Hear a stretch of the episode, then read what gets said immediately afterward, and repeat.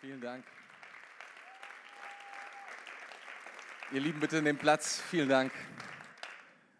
Äh, wir sind total gerne da und dankbar, dass wir hier dabei sein dürfen an diesem wirklich großen historischen Tag für die K21. Und wir sind gut befreundet mit Pastor Katja und Tim und ähm, wir hatten nicht gefragt, ob wir predigen dürfen, wollte ich nur sagen. Es war Tims Idee. Ähm, aber es ist eine große Ehre und Freude, dass ich das tun darf heute. Und ich bin sicher, dass Gott etwas heute tut für uns, oder? Glaubst du das? Kannst du dir vorstellen, dass Gottes Wort heute auch in einer super komprimierten Art und Weise etwas in unseren Herzen tun kann? Aber weißt du, so ist Sprengstoff komprimiert und dann macht es große Sachen mit uns. Und das ist Gottes Wort und das will Gottes Wort für uns tun. Amen. Mein, mein, mein Titel heute Morgen ist Wilde Hunde. Wilde Hunde. Sag mal zu deinem Nachbarn, wilde Hunde. Wilde Hunde. Wilde Hunde. Wenn du, wenn du, wenn, ich hoffe, dass du das nicht vergisst, wilde Hunde. Weil ich möchte darüber sprechen, ähm, sehr kurz, sehr kompakt, ähm, aber ich hoffe, eine große Hilfe für dich, und zwar, wie man erneuert oder anders denken kann eine Hilfe aus der Bibel und das hat mit wilden Hunden zu tun. Okay? Wilde Hunde. Und ähm, wisst ihr, die Sache ist die, Denken ist eines der wichtigsten Kämpfe unseres Lebens. Richtig zu denken ist der Kampf, mit dem alles beginnt. Wir lesen in der Bibel, dass Jesus immer wieder äh, umherzieht und am Anfang seines Dienstes immer wieder sagt, tut Buße. Und bestimmt hast du das schon mal gehört, aber tut Buße ist, ähm, ist ein Ausdruck im Griechischen, der nichts anderes heißt als denke neu. Denke neu. Und dieses Denke neu ist das Erste, was geschieht in der Apostelgeschichte 2, als Petrus zum ersten Mal gepredigt hat, seine erste Predigt, und er geht voll ab und erklärt alles und er sagt, diesen Jesus, diesen Jesus, der auferstanden ist von den Toten, dieser Jesus ist jetzt der Herr und Gott. Und dann stehen da 3000 Männer und 3000 Frauen und sie sagen, und was heißt das jetzt? Und wisst ihr, was dann kommt, was dann Petrus sagt? Darum tut Buße. Tut Buße. Das allererste, was wir tun, unser größter Kampf, ist neu zu denken. Ich habe ein paar Bibelstellen dafür mitgebracht, aber wir haben keine Zeit, da reinzugehen. Nur, dass du nochmal sehen kannst, da oben, die Zeit ist erfüllt und das Reich Gottes ist nahe. Tut Buße. Das ist, was Jesus predigt. Apostelgeschichte 2, ich habe es gerade gesagt, aber auch im Römer 2, da, da, lesen wir, und seid nun gleichförmig, nicht gleichförmig dieser Welt, sondern werdet verwandelt durch die Erneuerung des Sinnes. Wir sollen also verwandelt werden durch die Erneuerung unseres Denkens. Gott möchte zuallererst, dass wir neu denken. Oder Epheser Kapitel 4, Vers 23, nur 23, lasst euch stattdessen einen neuen Geist und ein verändertes Denken geben. Gott möchte unser Denken verändern. Warum? Weil das, was Gott in unser Leben bringt, das Reich Gottes, das, was Gott in unser Leben bringt, das Evangelium, braucht ein neues Denken. Wir können mit den Dingen Gottes nicht umgehen auf die richtige Art und Weise, wenn wir nicht gleichzeitig unser Denken ändern. Ich möchte dir ein sehr pra praktisches Beispiel bringen. Meine Frau und ich, wir waren vor zwei, drei, vier, ich weiß jetzt gar nicht genau, vier Wochen ungefähr, waren wir Skifahren. Und meine Frau ist eine sehr gute Skifahrerin, sie hat das gelernt als Kind. Ich habe das gelernt vor einigen wenigen Jahren. Und ich sage mal so, jedes Mal, wenn ich da draufstehe auf den Skiern, denke ich so, ach du meine Güte, was war das für eine blöde Idee? Und so auch dieses Mal, und ich bin dann so diesen, da gibt es immer so ein, naja, so ein Übungshügel würde ich das nennen, und ich bin da gut ganz gut runtergefahren und ich dachte so, hey, kein Problem, ich kann das. Ich war absolut überzeugt, ich bin der größte Skifahrer der Welt. Und deswegen bin ich dann, nachdem ich ein paar Mal da runtergefahren bin, direkt äh, den Lift hochgefahren auf den höchsten Punkt dieses, dieses Berges. Es war irgendwo in Österreich. Und dann habe ich gesagt, jawohl, kein Problem. Ich werde da einfach runterbrettern. Habe mich also auf meine Skier gestellt und bin da einfach runtergefahren. Ich habe überhaupt keine Ahnung, ich habe darüber überhaupt nicht nachgedacht in dem Sinne, wie gefährlich das sein könnte, weil ich war überzeugt, ich kann das. Teilweise ging es da ab, ich habe meine Frau überholt und sie kann wirklich gut Skifahren und sie sagte zu mir, Tore, fahr nicht so schnell. Und ich sagte, was ist das Problem? Das ist meine no so schnell muss ich fahren. Das ist mein Ding. Und wisst ihr, ich, ich bin sogar ganz runtergefahren und das war, das war teilweise vereist und das war super steil und Ich weiß auch nicht. Ich habe mir kein, es war einfach genial. Dann waren wir Mittagessen und wir sind dieselbe Strecke nochmal runtergefahren und plötzlich kam ein Gedanke der Angst über mich. Und der hat zu mir gesagt, du kannst das gar nicht. Und alles in mir war blockiert. Alles, was vorher gut gelaufen ist, ist hinterher gar nicht mehr gelaufen.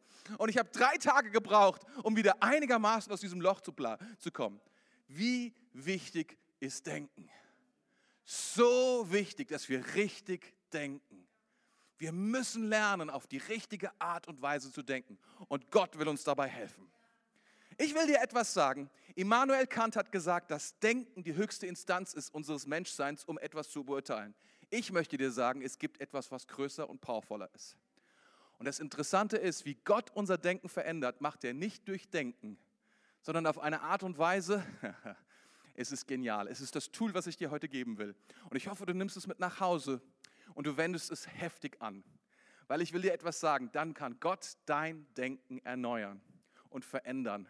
Und du wirst in der Lage sein, herunterzufahren, egal welchen Berg weil Gott dir ein neues Denken gegeben hat. Seid ihr bereit dafür? Dazu schauen wir uns die Schrift an. Dabei, und zwar ein geniales Stück, ein Meisterwerk der Literatur im Alten Testament.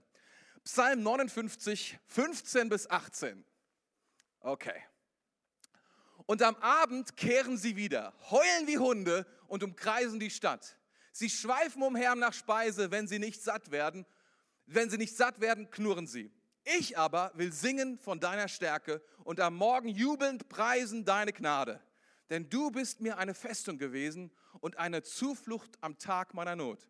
Meine Stärke will ich, meine Stärke, dir will ich spielen, denn Gott ist meine Festung, der Gott meiner Gnade. Und es beginnt alles in Vers 18 und am Abend kehren sie wieder. Und am Abend kehren sie wieder. Ich weiß es nicht, wie es mit deinen Denkmustern ist, aber meine Denkmuster kommen immer wieder.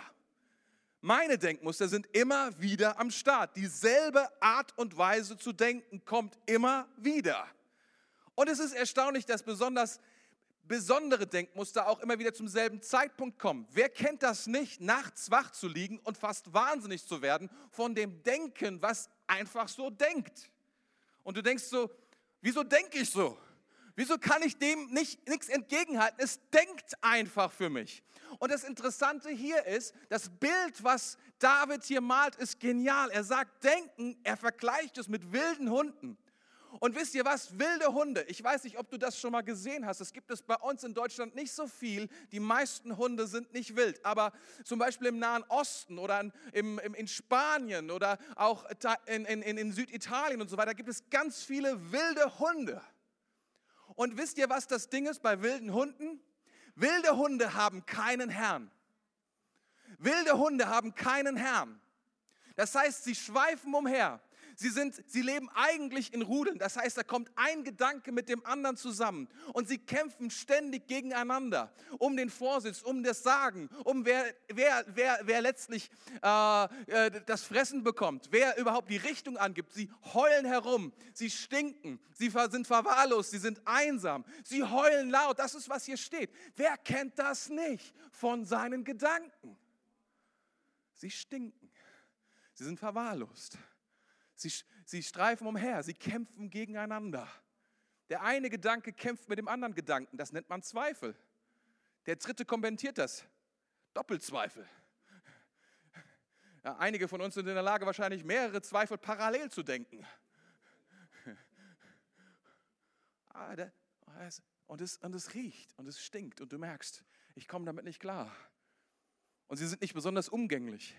Wer hat schon mal probiert, diese Gedanken zu kontrollieren und zu versuchen, diese, Gedanken, diese Gedanken irgendwie auf die Reihe zu bekommen? Und dann heißt es hier, sie umkreisen die Stadt.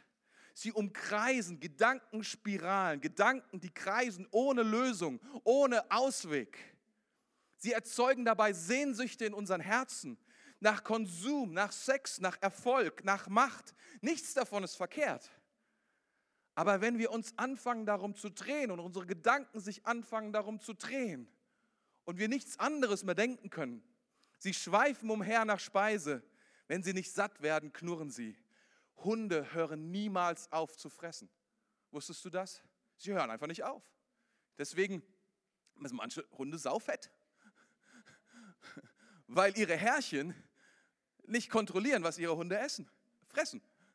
Deswegen, Hunde hören einfach nicht auf. Sie sind unersättlich. Gib ihnen Futter und sie hören nicht auf. Sie knurren laut und sind, und es ist vollkommen unklar, was sie eigentlich wollen. Knurren ist ein unklares Signal. Was ist das, bedeutet dieses Knurren? Ist es gefährlich? Bedeutet das dies? Bedeutet das jenes? Manche unserer Gedanken sind völlig unlesbar, unverstehbar für uns selbst. Sie schweifen, sie denken, sie erzeugen Sehnsüchte in uns. Sie haben Kraft. Wem muss ich das sagen, was diese Gedanken tun können, in uns anrichten können? Nur ein Gedanke, der Kraft hat, plötzlich, dass wir denken, wir müssen das haben. Wenn wir es nicht haben, können wir nicht weiterleben. Hast du das schon mal gedacht? Du hast gedacht, wenn ich nicht diesen Sex bekomme, wenn ich nicht diesen Partner bekomme, wenn ich nicht diese Sache bekomme, wenn alles Gedanken. Gedanken, die Kraft haben, die knurren, die stinken, die verwahrlost sind, die kämpfen in unserem Leben. Toxische Gedanken und Gefühle. Gedanken erzeugen Emotionen und Gefühle in unserem Leben. Bitterkeit, Neid mit Vergleichen, Ärger, Angst, ungezügelte Lust. Die Bibel sagt, das ist ein Fachwort. Zügellosigkeit. Zügellosigkeit. Das ist, was, was Hunde sind. Sie sind zügellos. Sie haben keine, sie haben keine, äh, sie haben niemanden, der sie äh, an die, an die Leine nimmt, an die Zügel nimmt. Und hier ist der Punkt, hier ist meine Frage, was kann ich gegen wilde Hunde tun? Was ist meine Möglichkeit? Und ähm, oh, ich bin gar nicht so schlecht in der Zeit. Hat mir irgendjemand gesagt, ich habe nur 17,5 Minuten. Also entweder war ich super schnell oder whatever. Dankeschön für die Zeit. Hier ist der Punkt. Hör gut zu. Ich will, ich will dass, du, dass, du, dass du das mit nach Hause nimmst, wenn du kannst. Und du kannst in der Kraft des Heiligen Geistes, du kannst. Denn es ist, das, dieses Ding ist uns gegeben zur Hilfe und zur Transformation. Sieh mal, wilde Hunde sind nur dann wild, solange sie keinen Herrn haben. Wilde Hunde sind nur so lange wild, solange sie keinen Herrn haben. Meine Frage an dich heute Morgen, heute Mittag ist, haben deine Gedanken einen Herrn? Oder sind sie herrenlos in dir, in deinem Kopf und tun, was sie wollen? Was ich dir sagen möchte, du bist deinen Gedanken nicht ausgeliefert. Du bist deinen Gedanken nicht schutzlos ausgeliefert, sondern du hast eine Verantwortung, du hast die Möglichkeit, deine Gedanken zu, zu beeinflussen. Wir sind keine Opfer unserer Gedanken. Du musst nicht diese Dinge zu Ende denken, sondern du hast die Möglichkeit, diesen wilden Hunden zu sagen, ab heute hast du einen Herrn. Du wirst nicht weiter tun, was du willst, du wirst tun, was ich will. Denn dafür sind Hunde da. An alle Hundehalter hier. Okay, lassen wir das jetzt lieber. Bleiben wir bei den Gedanken. Und weißt du, wenn du noch einen Schritt weiter gehen willst, dann bist du sogar noch krasser. Du sagst, ich unterstelle sie nicht meiner Herrschaft, sondern du sagst, ich unterstelle diese Gedanken seiner Herrschaft. Ich sage, ab heute gehorchst du nicht nur mir, sondern du gehorchst meinem Herrn. Du gehorchst meinem Herrn. Wir lesen, ah, hoffentlich, ja, da ist es 2. Korinther 10, Vers 6. Wir nehmen jeden Gedanken gefangen und stellen ihn unter den Gehorsam von Jesus Christus. Wir sagen, ab heute du bist nicht mehr wild. Ab heute wirst du Sitz machen, du wirst Platz machen, du wirst sagen, was, du wirst tun, was ich sage. Im Namen von meinem Herrn Jesus Christus. Ich unterstelle dich diesem Herrn ab heute. Das ist unsere Verantwortung. Das ist, was wir tun können. Und hier kommt der Punkt. Hast du dieses Bild? Wilde Hunde und du zähmst sie, indem du zu ihnen sprichst. Und hier ist, was du sprichst. Seid ihr dabei? Das ist gut. Es, es, es ist immer gut, wenn ich eine Frage stelle, dass ihr dann ah, positiv antwortet, weil sonst dauert es länger. Es dauert uns länger und sonst laufen wir außerhalb der Zeit. Wir wollen doch alle pünktlich sein, oder? Um 14 Uhr, meine Güte, ihr Lieben. Okay, hier kommt's. Was lesen wir hier? Vers 17. Ich aber will singen von deiner Stärke und am Morgen jubelnd preisen deine Gnade. Ich aber will. Ich aber will. Es gibt Nächte, da tun die Hunde, was sie wollen. Und wir wachen auf und denken, was war das? Hier ist der Punkt. Es wird ein Morgen kommen. Und an diesem Morgen kannst du eine Entscheidung treffen und kannst sagen, ich aber will. Und das ist deine Verantwortung und das liegt bei dir. Ich aber will. Ich aber will etwas anderes als das, was die Hunde tun. Das, was die Hunde in meinem Leben anrichten. Ich aber will. Ich setze diesem alten Denkmuster, diesen Dingen, diesem Stress, diesen stinkenden Hunden, diesen heulenden, hungrigen Hunden in meinem Leben etwas entgegen. Und was stelle ich dem entgegen? Und was ist das, was der hier tut? Was tue ich? Ich, ich preise jubelnd. Ich preise jubelnd. Lobpreis. Jetzt mal ganz im Ernst. Tore, ist es wirklich dein Ernst? Das ist, was du sagen willst? Das ist, was die Bibel sagt. Wir unterschätzen Lobpreis. Ich meine nicht Lobpreis konsumieren. Ich meine nicht, dass du dein Radio anmachst oder sagst, hey Siri, spiel die Liste Lobpreis, Worship, neuestens Ding, bla bla bla, Hillsong ab, sondern was ich meine ist, dass du deine Stimme erhebst, was hier steht, jubelnd preisen, dass du, obwohl du dich ganz anders fühlst und sagst, ich fühle mich gar nicht nach Lobpreis, sondern ich entscheide mich, Gott zu preisen. Ich entscheide mich aufzustehen und zu sagen, das zu tun, was richtig ist. Warum? Weil Gott ist es wert. Gott ist größer. Er ist immer noch gut. Er ist immer noch mein Herr. Er ist immer noch gnädig. Er hat immer noch Kraft. Er hat immer noch die Möglichkeit, diesen Hunden entgegenzustehen. Er ist immer noch der Herr.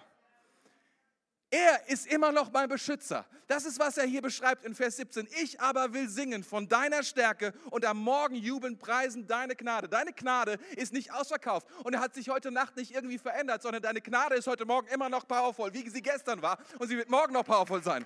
Und ich will diese Gnade.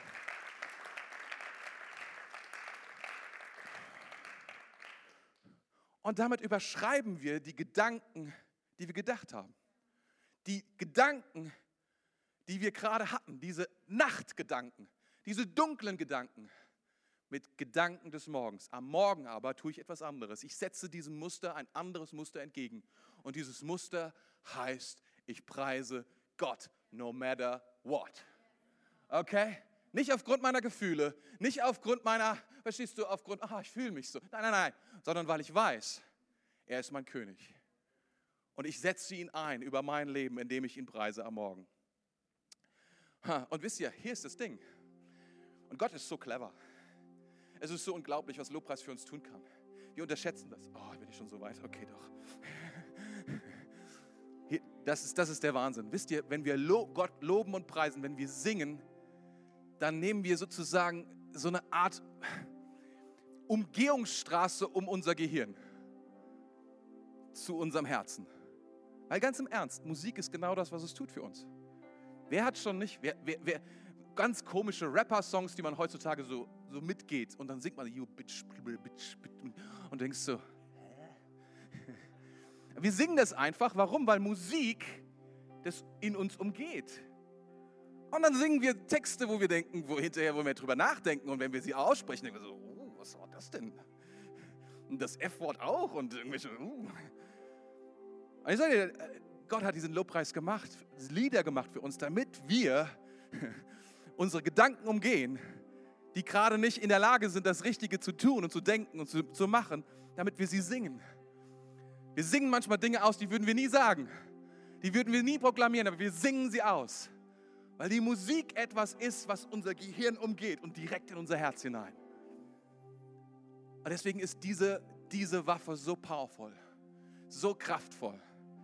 Wenn ich dir nur einen seelsorgerlichen Rat geben darf, um neue Gedanken in dein Leben zu bringen, preise Gott. Wenn du aufstehst, preise Gott. Wenn du mich fragst, was, mit was beginnst du deinen Morgen, preise Gott. Morgenroutine Nummer eins, preise Gott. Preise Gott. Und fang nicht an mit ich. Er beginnt wie ich, mit ich, Vers 17. Aber passt auf, was passiert. Eine Transformation passiert, wenn du anfängst, Gott zu preisen. Vers 17 heißt es, ich will aber singen von deiner Stärke und am Morgen jubeln, preisen deine Gnade. Vers 18, was hier passiert, ist folgendes. Meine Stärke, dir will ich spielen, denn Gott ist meine Festung, der Gott meiner Gnade. Was hier passiert, ist folgendes. Das Objekt wird zum Subjekt. Gott, der Objekt war in meinem Leben, wird plötzlich das Subjekt meines Lebens. Okay, du bist nicht begeistert, warum? Vielleicht äh, mit Deutsch hast du es nicht so, kein Problem, pass auf. Jeder Satz hat Subjekt, Objekt, Verb in der Mitte, okay? Deutsch. Subjekt ist das, was etwas tut, was unternimmt. Meistens in meisten, den meisten Sätzen, 99,9 Prozent aller Sätze, die wir sind, ist ich das Subjekt. Ich bin der Mittelpunkt, selbstzentriert.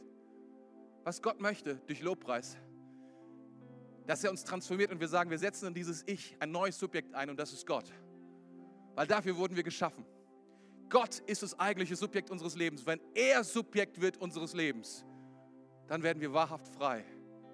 Dann leben wir auf einer anderen Welle, auf einer anderen Dimension. Dann werden seine Gedanken, dann wird seine Art, wie er ist, zu den Möglichkeiten, wie wir denken können.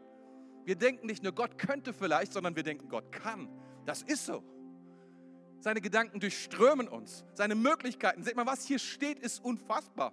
Von Gott der Stärke, auf einmal ist er meine Stärke. Verwandelt. Seht ihr das? Gott der Stärke, Objekt wird meine Stärke. Mein Subjekt, meine Stärke.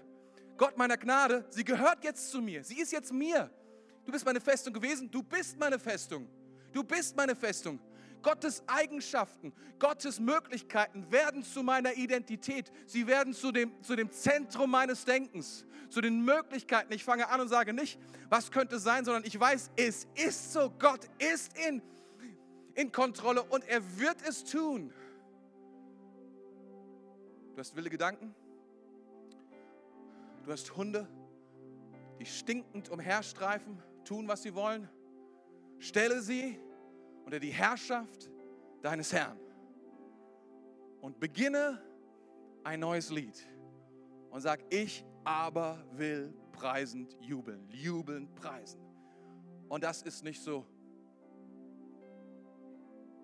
Nein, nein, jubeln, preisen stelle ich mir ein klein wenig anders vor. Das ist mehr so.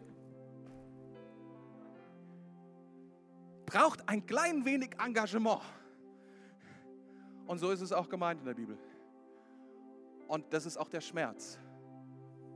Jesus Christus hat alle Opfer getan am Kreuz, bis auf eins.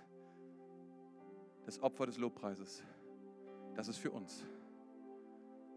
Damit wir neu denken lernen. Auf eine Art und Weise, mit der wir uns verbinden mit Gott, wie niemals zuvor. Komm, lass uns genau das tun. Lass uns die nächsten zwei Minuten, die noch übrig sind, zwei Minuten 25, Lass uns uns entscheiden, Gott jubeln zu preisen. Und die stinkenden Hunde unter die Autorität unseres Herrn Jesus Christus bringen. Wäre das was? Vielleicht können wir noch ein Lied zusammen singen, um das zu tun. Genau das machen wir jetzt gleich, oder? Lass uns Gott preisen. Darf ich die Band nach vorne holen und sagen, komm, lass uns Gott nochmal preisen? Wir haben nicht viel Zeit, aber wir nutzen sie. und wer hätte gedacht, in einer Stunde Transformation? Gottes Gegenwart. Lass uns gemeinsam aufstehen, wenn du möchtest. Lass uns Gott preisen. Wir kommen jetzt zu ihm. Jesus, wir, wir danken dir für dein Wort, für dein herrliches Wort.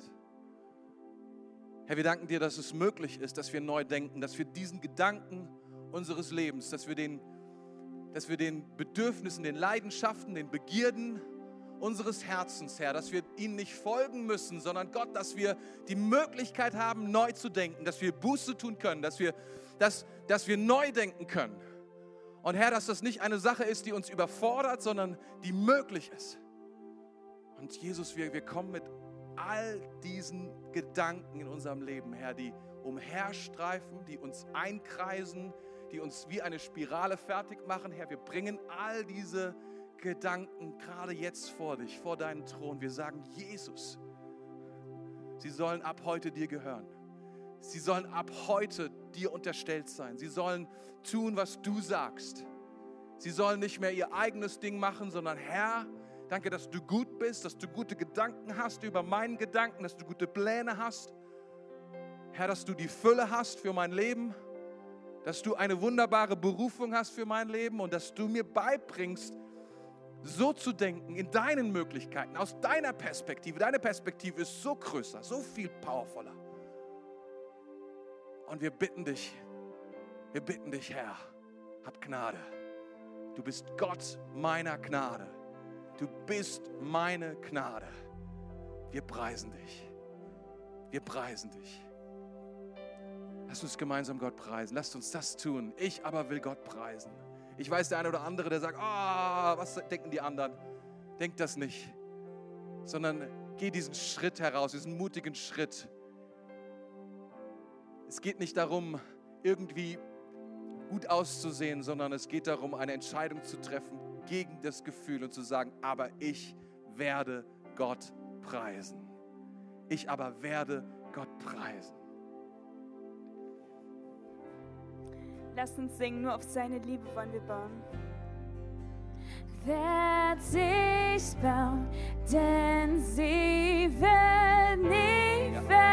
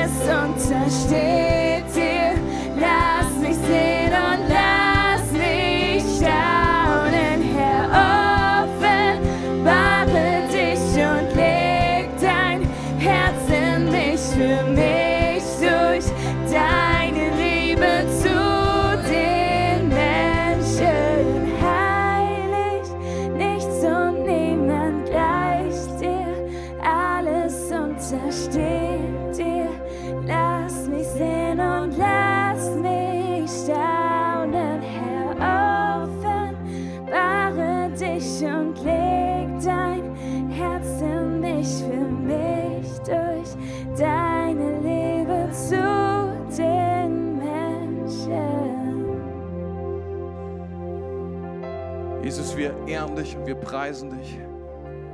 Wir erheben unsere Stimmen. Herr, wir benutzen unsere Körper, unsere Hände, unsere Füße. Herr, wir jubeln dir zu, weil du bist Gott. Und deine Gnade ist groß und deine Stärke ist unermesslich.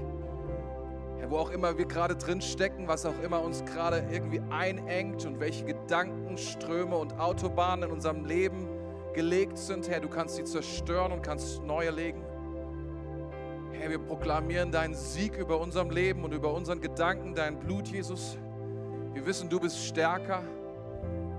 Und Herr, wir wollen, wir wollen anfangen, einen Lebensstil, nicht nur ein konsumierendes Lebensstil, Modell von Lobpreis. Wir wollen nicht nur Lobpreis hören, sondern wir wollen Lobpreiser sein. Weil wir sagen, ich will aber am Morgen, was auch immer passiert ist in der Nacht, der Morgen gehört dir. Deine Gnade ist stärker. Was auch immer wir getan haben, Jesus, deine Gnade ist stärker. Über unserem Leben, du kannst es tun, du willst es tun, du bist vollkommen gut und ich spreche aus deine Kraft und Herrlichkeit über jede Person hier in der Gemeinde, in der K21, Jesus. Danke, dass dein Sieg herrlich ist und dass wir uns mit nichts Kleinerem zufrieden geben müssen, außer mit deinem Sieg. Danke, dass du meine Stärke bist, dass du meine Gnade bist, dass du meine Festung bist. Dass, dass, dass das mir gehört, weil ich dir gehöre. Und dass die, die Horden von wilden Hunden, dass es Schoßhündchen werden in meinem Leben, die dir gehören, die dir gehorchen müssen. Wir ehren dich, Jesus. Preisen dich, Jesus. Preisen dich, Jesus. Danke, Herr. Deine Gnade, Jesus. Ich beten auch heute Morgen für Menschen, die hier sind, die größere Welten brauchen von Gedanken, deren Perspektiven viel zu klein sind, Herr. Stell uns auf ein neues Level. Gib uns deine Perspektive. Lass uns sehen, wie du die Dinge siehst. Lass uns unser Leben sehen aus deiner Perspektive, nicht aus unserem, wo wir gerade sind, in den Problemen, in den Schwierigkeiten, in den Schmerzen, in dem Feuer, in der Wüste. Lass uns sehen, was du siehst. Lass uns sehen das Ende von der Wüste. Lass uns sehen das verheißene Land. Lass uns sehen, dass wir dort hineinkommen, weil du es gesagt hast. Wir ehren dich, Jesus. Preisen dich, Jesus. Danken dir, Herr. Ich frage mich, wer ist heute hier und er sagt, diesen Jesus, von dem du gerade gesprochen hast, würde ihn gerne kennenlernen. Ich würde gerne wissen, wer das ist und ich will dir etwas sagen. Du musst nicht nur über ihn nachdenken, sondern du kannst ihn treffen. Du kannst eine persönliche Beziehung zu diesem Jesus haben, wenn du das möchtest. Und was, was, das, was es braucht, ist eine Entscheidung, dass du sagst, ich will aber, ich will aber diesem Jesus folgen. Ich will aber, dass er in meinem Leben ist. Und ich will dir etwas sagen, dieser Jesus ist heilig, er ist vollkommen gut, er ist am Kreuz von Golgatha für dich gestorben. Für dich gestorben. Höre, er ist nicht gekommen, um für die Welt zu sterben, sondern für dich. Für dich. Das ist dein Augenblick. Und wenn du sagst, ah, das brauche ich, ich will dir etwas sagen, es, es ist für dich da. Du musst keine Angst haben. Du kannst es bekommen, wenn du das gerne willst, weil Gott Gnade hat. Nicht, weil du gut bist oder weil du dir Mühe gibst oder weil du die Augen besonders fest zumachst oder weil, keine Ahnung, sondern weil Gott dich liebt. Es ist verrückt, aber Gott liebt dich. So wie du bist, in dem Augenblick, so wie du jetzt bist. Keine andere Version. Nicht die Version von nachher, nicht die Version von irgendwann.